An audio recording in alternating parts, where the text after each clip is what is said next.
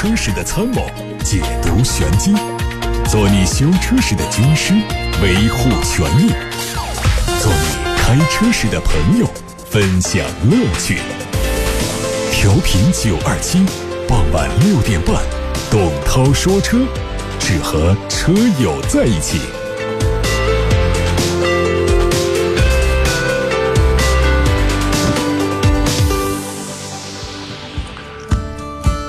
欢迎各位在六点半到七点半中，通过调频九二七的电波、蜻蜓 FM 和喜马拉雅等平台同步收听董涛说车直播。最近，保时捷又继续发布了一张 Taycan 的预告图，详细展示了部分前脸的造型。图中可以看到名为保时捷 LED 矩阵系统的头灯组，它采用无灯罩的设计，四颗 LED 分别位于四角。周围还设置了带有电路状纹路的银色装饰板，很有科技感。此外呢，还有国内路试的一些照片。新车的内饰还原了概念车设计，采用多块屏幕组合而成，中控台区域几乎没有实体按键。还看到了新款奥迪 Q7 的官图，它的前脸吸取了 Q8 的设计元素，各个细节之处都是棱角分明的风格。前格栅的尺寸略微缩小，但是整体更加扁平。尾部调整很大，更加扁平的尾灯组配合一条左右贯穿的镀铬装饰条，丰富了层次感。牌照区域取消了现在的梯形设计，变成了和车尾箱盖持平的设计。车内最大的改变是取消了可以升降的悬浮式中控屏，换成了全新的液晶仪表，配合中控区域的两块可以联动的触摸液晶屏。车长五米零六三，轴距三米零一，整体尺寸都有提升。后备箱的容积最大可以扩展到两千零五十升。动力方面，目前官方只透露了两种柴油车型，一款汽油车，还有一款是插电式混合动力。前三款动力总成还会匹配四十八伏的轻混，匹配的是八速手自一体变速箱，标配 Quattro 四驱。新车会在九月中旬率先海外上市。中大型 SUV 新款 Q7，福特官方说，他们的一款硬派 SUV 也叫野马，将于2020年正式回归。它的 logo 是一匹跳跃的野马。这款车的底盘传动技术是和美国的一家叫德纳的公司合作开发的。它会用 2.3T 的汽油发动机，搭配十速自动变速器，还有可能匹配七速的手动变速箱。福特还发布了旗下的一款全新小型 SUV 的官图。这款车基于全新嘉年华的平台打造，定位在翼博和翼虎之间。造型饱满的大灯和改良之后的六边形进气格栅，让它看上去比翼虎更加可爱。它用上了福特最新的信息娱乐系统，还有很多的，包括悬浮式中控屏、WiFi 热点、十扬声器的音响等等高端配置。另外还有全景天窗、胎压监测、自适应巡航、半自动的泊车辅助等装备。动力方面会是 1.0T 的直列三缸汽油发动机，并且会匹配轻混。这款车会在今年年底在欧洲市场率先上市。东风日产的全新轩逸可能在七月十六号上市，它用上了和全新天籁相似的概念车设计语言，外观的运动感比上一代要强，内饰做了全面革新，悬浮式的中控屏集成大多数功能，物理按键得到简化，并且配备了日产智行技术，动力仍然是一点六升的自然吸气搭配 CVT，同时符合国六排放标准。上市之后，新款的轩逸会和现款保持同堂销售的策略。丰田 CHR 混动版的测试照在网上出现，它基于燃油版打造，造型上完全一样，区别在于内部的操控面板可以看到电机系统的工作状况。混动版有1.8升和2.0升汽油两个版本，匹配 CVT，并且采用了和卡罗拉混动同款的电机。这款轻混的 CHR 的百公里油耗据说不到三升，但预计售价会比燃油版的 CHR 贵上不少。北京现代新款领动。领动混动版会在七月份上市。新款领动的 LED 日间行车灯造型变得更加复杂，会采用 1.4T 和1.5升自然吸气两款发动机。插电式混合动力版和燃油版大体一致，但是中网的镀铬装饰条更加密集。它用的是一点六升的混动系统，官方透露纯电续航八十五公里。比亚迪官方发布了全新一代秦的内饰图。中控台是 T 型的设计，走简约前卫的科技路线。车内最醒目的就是搭载了 D-Link 智能网联系统的大尺寸的自适应旋转悬浮屏，而它的仪表盘设计就比较传统，并没有配置全液晶的仪表，但是它有精致的电子换挡机构，座椅的细节造型也更加丰富。电动化大潮到来，宝马也将加入。最近他们宣布说会加快电动产品扩张计划，在2023年之前实现25款新能源汽车的布局。这比原计划提前了两年，并且在这二十五款车型当中，有超过一半是纯电动车。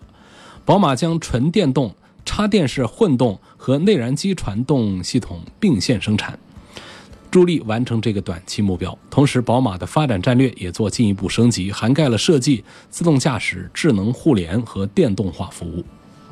随着电气化转型的不断深入，大众集团生产的电动汽车数量将由每年几千辆。提升到每年几百万辆，这造成极大的电池供应缺口。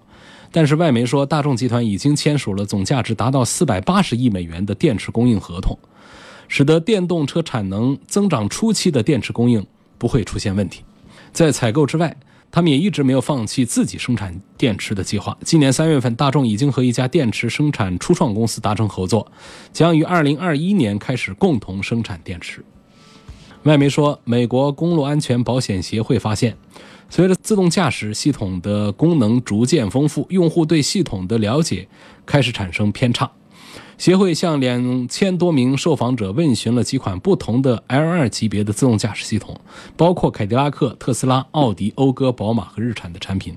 调查发现，大多数人都知道自适应巡航控制系统何时。调整车速或检测前方车辆，但是不了解为什么系统无法探查到更远地方的车辆状况。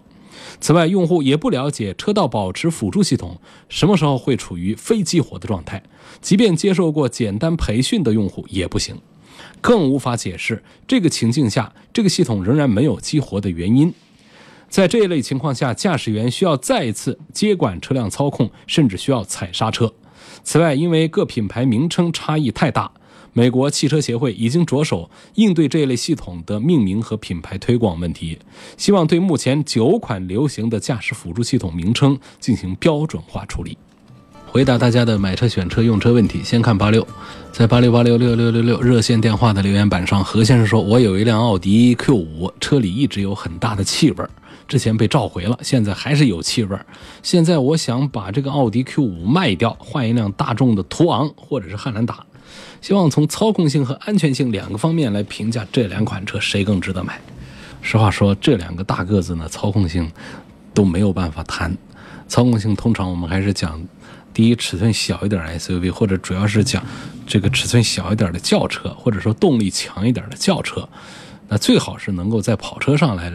聊一聊他们的操控性，或者说一贯大家认为这个车子有一些性能倾向的，那比方说一些宝马三系或者是一系这样的产品上来谈谈这个操控性，其实也没必要在所有的车型上在选择买它的时候，我们就得问操控性怎么样？操控性是什么概念呢？操控性有两种概念，那大多数人其实认可的一种操控性概念是指的它的运动性能，就是。它的方向指向感觉和悬挂的弹跳感觉，和底盘的这种扎实感觉，包括车身的动态感觉，还有提速的这种感觉。他如果说会倾向于开快车的，呃，这种人，呃，这种情形呢，我们把它会多数人会理解为这叫操控性比较好，啊，还有一种操控性，其实呢，我觉得也成立。是指这个车子呢，方向也轻啊，油门也轻啊，这个悬挂也软呐，这车子倒挺好开的，啊，开它没难度，这也是一种操控性。但是呢，这其实是有点非主流的这个观点。我想大多数人说这个操控性，还是指这个车的性能各方面表现怎么样，而且主要是讲的动力性能啊、提速啊这方面的一些基础的一些这个性能。我觉得像这样的大众的途昂啊。这个汉兰达呀，其实也都没必要说他们的操控性。这种 SUV 呢，我们关注一点，比方说它动力别太弱，别太弱就行了。那至于说其他的什么这个和运动沾边的性能，跟这种大 SUV 之间根本就没有关联，所以我不建议多讨论它的操控性。你就说这动力，哎，谁狠一些，这就可以了。因为大车啊。它体重大了之后呢，这发动机啊，你的这个性能不能太差了。那么这样，我们看大众途昂和汉兰达，其实它们的这个动力性能都是差不多的水平。然后在安全性方面的配置，其实也都比较齐全。所以我觉得这两款之间呢是，其实很难呃区分多少。我觉得倒是要关注这种大 SUV 谁的空间好一点，隔音好一点，底盘舒服一点。大 SUV 啊，一定要这几点好呢，开着才感觉才好。你不能说开着这个大个子的 SUV，底盘悬挂蹦蹦跳跳，打个方向还打不动，那这个开得很难受。那么这一组当中呢，从我刚才说的这些条件来讲，这个途昂和汉兰达，其实我倒会觉得，反而颠覆一下大家觉得大众车啊，这个各方面好的性能好啊，这方面这个印象，我觉得是丰田的汉兰达，可能它的 2.0T 的动力，再配上它的做的比较细腻的内饰和比较软的悬挂、比较轻巧的方向，可能这个呢会。行驶的品质感呢，乘坐的品质感，这汉兰达可能比途昂还要更好一些，所以这一组里面我会推荐汉兰达多过于外形更有气势的这个途昂。哈弗 H 九的五座柴油版，问是否值得买？啊，哈弗 H 九这是一个这个跟普拉多还大一点的这么一个非承载式车身的一个硬派的一个 SUV，呃，很坚强，很顽强。上市这几年，现在一个月还能卖到个几百千把多台，对于这个产品来说，我觉得这是一个很不错的成绩了。那么，当它和汉兰达在一起的时候，会显得很有性价比，因为它价格确实便宜太多了，而尺寸还更大，而配置还更高，所以这就是显性价比的地方。比方说，呃，它这个这个动力方面，呃，它是2.0发动机，但是它涡轮增压之后呢，跟普拉多的3.5比呢，只少一点点功率。特别是扭矩，至少十个牛米，那么到了柴油版的 H 九的话呢，它甚至扭矩还更大一些，它会比普拉多的这个三点五啊，这个低速的攀爬能力还要更强大一些了。然后它的四驱系统呢，应该说跟这个普拉多的分时是各有千秋，它是智能四驱，操作难度啊比较低，日常行车呢分时等于两驱。啊，什么两个车的明显的差异就在于哪儿？像变速器，哈弗 H 九倒是用了 ZF 的八 AT，普拉多还在用爱信的六 AT。那么这个八 AT 的档位多，如果没有什么毛病的话，那么它齿比更加密集的话，在日常行车当中呢，换挡的平顺度要比六 AT 的高一些。而且档位多的话，它还能够抑制转速过高啊所带来的耗油的问题。也就是说，它的节油的效果会更加优秀一些。那么这个 H 九呢，呃，从这个 2.0T 配上 ZF 的 8AT 到尺寸到各方面来讲，就是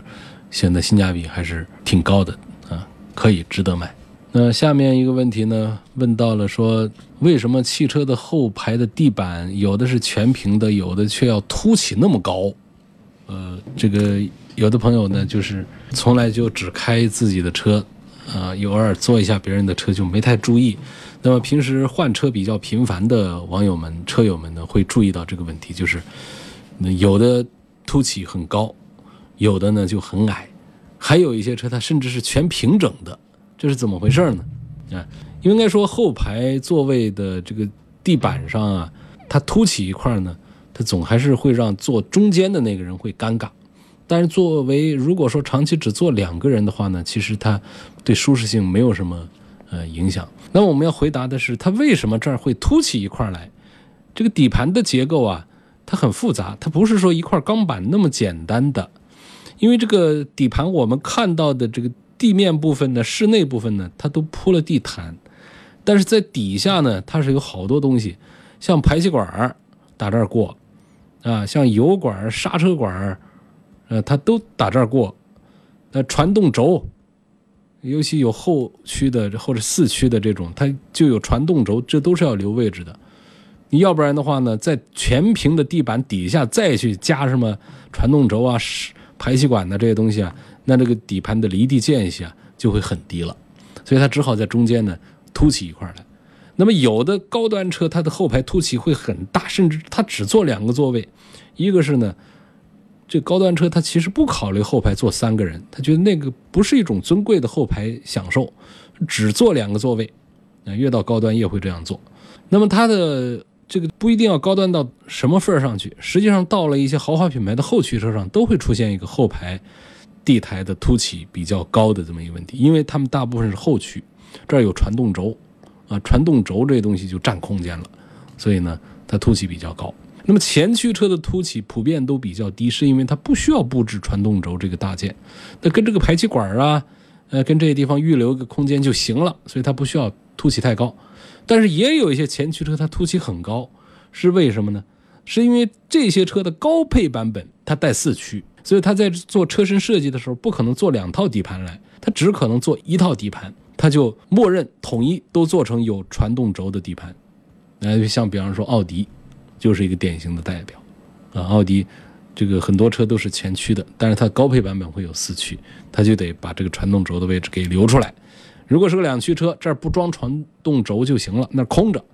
那如果说是四驱的话，刚好从这儿通过一根传动轴。那么，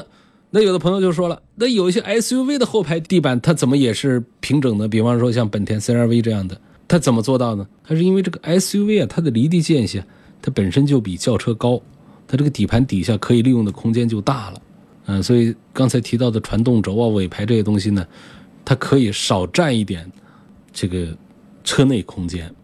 所以它的后排地板呢就可以尽量的趋向于平整的状态。这个有些小型车呢，在设计的时候，设计师会考虑到这汽车经常就是一个人用，后排用的概率很低，呃，要用也不会出现五个人。满员的情况，所以它后排是不是平整也无所谓。那么有一些中型车呢，呃，后排经常会满员，啊，所以它会在设计的时候呢，尽量的让凸起矮一些。比方说像丰田的凯美瑞这样的车就是这样。再就是有一些车型，它是为了增强车身的强度的，它会加钢梁。这些钢梁很多情况下都是在这个后排凸起里面的。相比舒适性来说，这个安全性还是很重要的。从物理的常识上，大家知道，平整的一个。材料的话呢，它的折弯强度是不如那些呃有折痕的、有变形的这么一些材料的。我们可以随便拿一张纸做实验，一张 A4 的纸，你想平整的把它端起来是办不到的。但如果你把它中间折一道痕，嗯，它就可能会这样端得起来了。你看这一张纸，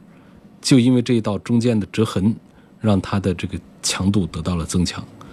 所以这个底盘这个凸起有这么一个造型，就会让底盘的强度提高很多。所以这是我们今天在节目里对于呃汽车的底盘我们能看到的后排的地台上的这个凸起这儿的一个解释。实际前排也有凸起，前排凸起我们都没注意，那个地方安置了换挡的挡把啊、手套箱啊。杯座啊，这些东西其实是都有的。来看唐先生的一个投诉，他投诉一汽大众的一家 4S 店。他说四月份我在这家店买了一辆大众探岳，合同上说的是五月二十五号交车，后来不能按时交车，口头上说是六月五号交车，但是时间到了还是无法交车，最后期限是六月二十五号。合同上写明，如果还是无法交车，合同就无效，会退还车款，会赔偿车款的百分之五。我啊就跟他们销售经理沟通，他态度强硬，说现在反正是没有车的，如果我要退款，就让我直接走司法程序。这家店，嗯，暴脾气啊！这销售经理暴脾气。这家店的名字我看到了，这家集团的形势不大好，是不是？工资没发下来？这销售经理也就不太为集团的声誉着想了，就随便来了，啊，乱来了，直接走司法程序。别走司法程序，我们核实一下这个事情之后，再报告大家这是一汽大众的哪家 4S 店就好了。好，现在我们看到是来自董涛说车微信公众号后台上大家的问题。微信公众号今天的互动帖底下的一位网友说：“我有一辆马自达的 SUV，还有一辆宝马的 X5。”没觉得操控有什么区别，呃，宝马就是动力强点儿，叉五呢每次过减速带呢特别硬的感觉，是不是宝马都这样？你看这个就是说，刚才我们就聊到了一个操控性的问题，其实真是不太重要，因为好多车友其实也都感觉不到区别来。我不知道这位网友家里是一辆什么型号的马自达的 SUV，我觉得跟这个宝马 X5 在一起，觉得操控没区别呢，就是可能是一种真实的感受，呃，但是呢，也可能就是对操控感受不是太敏感，就吃这个咸一点、淡一点都觉得差不多。而吃两种这个菜啊，两种水果也都觉得味道是接近的，但是呢，可能口味刁一点呢，会觉得他们当中两道菜当中有一些细微的区别。那么在我开过的马自达 SUV 当中，确实还没有说是马自达它有一些产品的这个操控性能还不错，但是呢，操控性能也分不同的风格。那么它大量的走量的这种量产的这些产品的话，其实是操控性是很一般的。那么宝马的 X 五呢，它本身呢跟这个马自达的这个产品呢，它都不是一个对比这个小组。它对比的这个豪华品牌当中，它都算是操控性能最出色的那一个。怎么可能会说跟这个马自达的 SUV 都没有什么区别？我觉得这就是大家这感觉上的呃比较模糊、比较迟钝，而不是说车本身并没有什么区别。呃，那么说 X 五每次过减速带特别硬的感觉，是不是宝马都这样？宝马的产品呢，多数是这个后悬挂这边是稍微要硬一点的，这个话也成立。呃，多数都是这样。悬挂的软和硬呢，其实只代表了这个车的风格倾向，不代表着这车的好和坏。不是悬挂软的就是好，不是悬挂软的就是不好。同样来说，硬。也是这么一个话题，呃，在一些舒适性的车上呢，如果太硬的话呢，它就不好；那么在一些运动型的车上呢，它太软，那就是短板，那就是缺点。那么在宝马的像叉五这样的车上的话呢，它没有做的摇摇晃晃，比方说像保时捷的卡宴一样的啊那么软的悬挂，它会感觉硬一点吧？嗯，喜欢自驾游，喜欢动力足。问这个吉普的指挥官跟这个本田的冠道，呃，应该是怎么选？喜欢大空间呢？这两个车的空间都不算是多大，虽然说两个车都是四米八的车长，呃，但是呢，实际车内的空间呢，像这个，你看这个冠道呢，因为它这个造型的原因呢，往后那么一收，哎，它的头部空间呢，其实不是太好。相对讲呢，指挥官的。后排的头部空间会舒服一点，但这种 SUV 呢，就算是空间能大到哪儿去啊，它的舒适性呢，其实作为后排的乘客来说，它其实是没有轿车，呃，坐的那么舒服，那么好的。从长途开车来说呢，SUV 的前排会比较舒服，它比轿车的要舒服一些，因为因为坐姿高一些，可以耐受更长时间不下车，而这个轿车呢，它窝在那儿。尽管是偶尔就就是刚坐上去会舒服，但时间长了它就不一定舒服。但是从后排来讲呢，轿车比较低的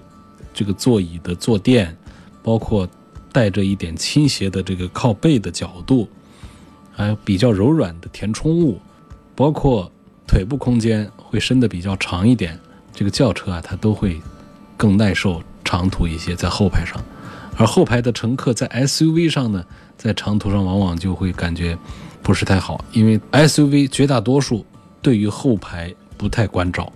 从座椅的姿势到座椅的高矮，到填充物，到腿部空间的大小，都远远没有一款中级轿车那么的讲究。所以说，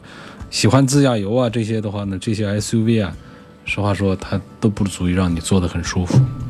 而且说喜欢自驾游呢，就是我们一年其实。多数人也都跑不了多少，这些车呢，我觉得冠道和指挥官的这种选择，我倾向于冠道还是要多一点，它的稳定性要好一点。吉普的车呢，故障率要高一些，尤其是自驾游跑在外面，这车就更是要像丰田呐、啊本田呐这样的产品，他们更加的稳定，更加的省心一些好。现在来看这个微信的公众号的后台。有希望评价一下三菱的欧蓝德，这个2.4排量的豪华五座四驱，自己感觉性价比挺高的。然后，但实际看车呢，就觉得它车门太薄，不知道它的这个安全性各方面都表现怎么样。车门的厚和薄呢，实际上这个不是个事儿，因为我们看到的车门的厚薄呢，是车门的造型设计的原因。呃，它这个塑料用的这个造型啊多一点，然后会让这整个后门变得特别的宽厚。但不代表着在碰撞的时候，这塑料能起什么作用。那么最关键的是要看到的是车门里头的防撞钢梁，它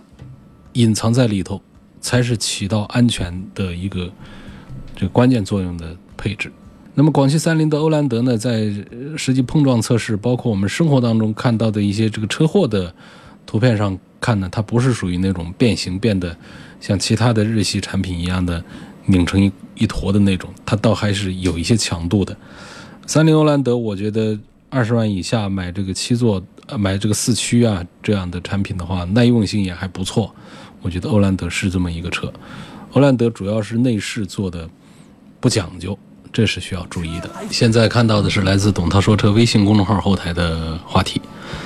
有位网友说，四月份我在恒信旗下的一家宝马 4S 店买了一辆进口宝马425，是个库存车，在 4S 店大概停了四到六个月。前天去 4S 店做首保啊，4S 店的告诉我说这车跑了七千多公里，但是我的里程表显示只开了五千公里，而且我从来没有清零过里程表，觉得事有蹊跷。问一下，这个车有没有可能是个二手车？有什么方法可以查到车到底是不是？新车，嗯，两种可能啊，一种可能比较容易查一些，就是这车上过牌照，这是传统意义上讲的二手车。如果上过牌照的话呢，这个咱们拿到的这个车辆登记证书上，它一定会有这个记录，所以不至于说我们看到一个新的行车证，那这就一定是一个新车。所以这一点，我相信应该会排除掉。第二个情况呢，就是这车它没挂牌照的时候呢，它有过两千多公里的行驶。这两千多公里的行驶呢，给你的时候做了清零，作为零公里的车给你的。这种情况呢，它是这个牌照意义上的新车，但是呢，它是现实意义当中的呃二手车。那比方说是试驾车呀，或者说一种退换货的车呀等等这样的一些情况。呃，要证明这个事情呢，它需要店里还比较配合。也就是说，这车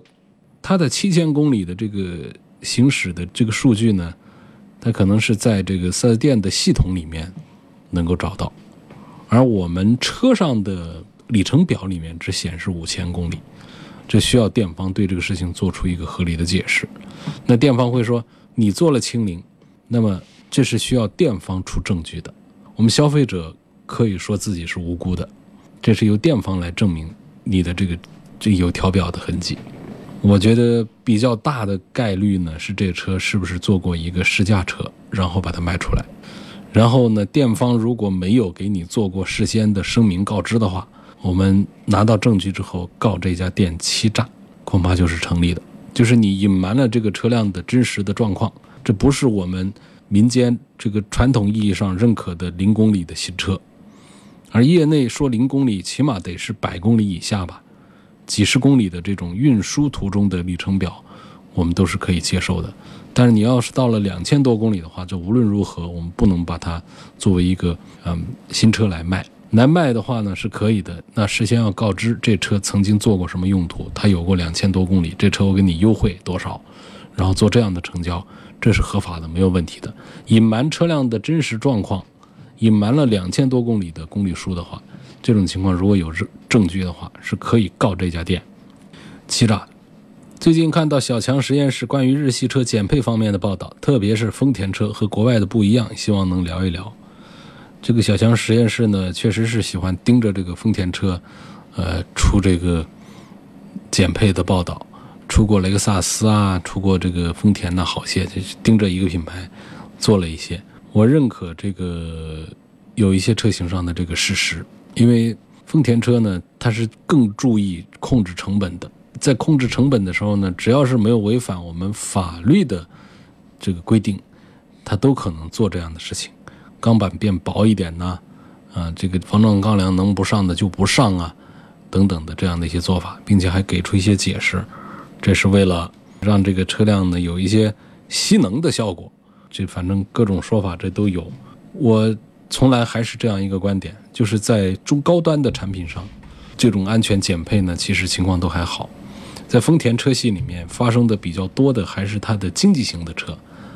呃，通常讲就是十万左右的产品上，这方面会做的要差一些，尤其是在这个非 TNGA 这个架构下的产品，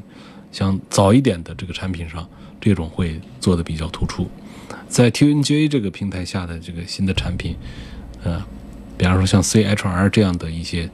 这个车上，我们注意到，其实它的安全理念和安全配置。都还是比较强大的。好，首先我总结说吧，就是确实这个丰田车它在一些减配方面是做的比其他的日系品牌要更加突出一些。那尤其是在这个经济型的一些产品上，他们在配置上呢，跟这个国外原产的车差异会大一些。然后呢，会在面上的一些配置上做得更丰富一些，在一些。不太容易被消费者发现的这些配置上，会尽量的简化，以降低生产成本。预算十七万落地 SUV，看好一九款比亚迪唐燃油版，还有一九款的风神 AX7，希望把两个车做个比较。这两个车，说实话，我还会推荐这个风神的 H R 七要稍多一点，因为这车呢，呃，口碑还不错，故障率呢，在自主品牌里面算是比较低的。那比亚迪的故障控制呢，在自主品牌里面做的不算好。如果我们要考虑买比亚迪的车呢，比方说它的唐有一个电动版，那个我倒是觉得可以参考看一看。买它的燃油版呢，我们不如买其他自主品牌的燃油版。车在重庆买的，身份证孝感的，在武汉能开临牌吗？能开，手续齐全就可以。我在城乡之间用车，四十六岁，预算七万，本来买吉利远景的。现在朋友的一三款的卡罗拉自动挡车况很好，问哪个更合适？你这个七万块钱，我肯定是赞成买一个二手车，尤其是买像丰田这样的比较耐用的二手车，这要比你买一个七万块钱的一个吉利远景的一个新车，第一省心的多，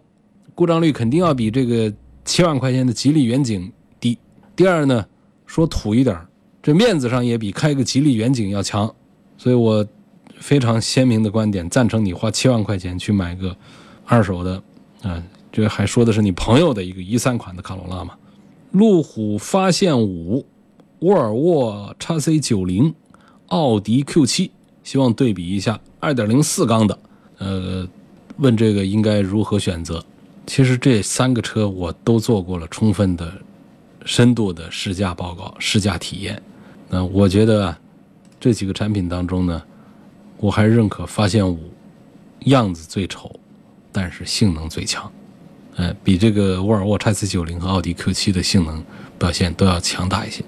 但这个强呢，倒不是说，啊，它在提速上有多强，而是说作为一款 SUV，啊，它在这个通过性能方面，它是要比他们其他的都强一些的。甚至说，如果我们讲这个动力性能的话呢，它还说不起话，还不是太好。比如说像这个 x C 九零。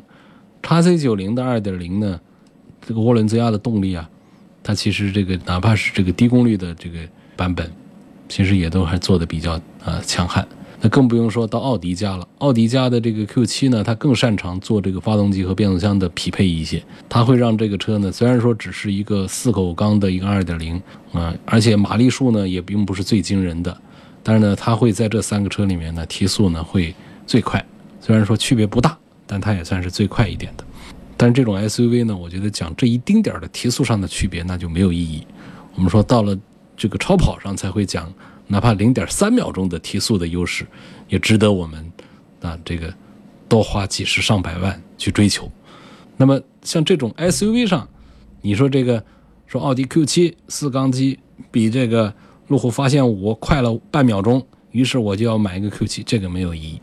那要讲这个通过性能。讲的话，这个路虎发现五，我觉得在这个价位，目前是我们应该讲优惠完了之后啊，价格就属于是呃六十万的产品，在这个级别上讲，我觉得发现五的产品力是最强大的。有位网友希望点评一下现代的 iX 二五、别克的昂克拉、福特的翼博、雪铁龙的 C 三 XR。说这些车呢，我都是想买它的自动挡啊，呃，他们有一些什么通病没有啊？哪个空间大，哪个行驶的路感好，然后哪个底盘高，是反正就是哪个哪个的就提了好些。我在这些里面呢，我的推荐福特的翼博呢，是因为整个福特的销售形势很不好，所以我就啊不太推荐福特的产品了。那么雪铁龙 C3 XR 是销售更不好，所以我也不大愿意推荐了。别克的昂克拉呢，这是一款形势还不错的，因为别克品牌整体讲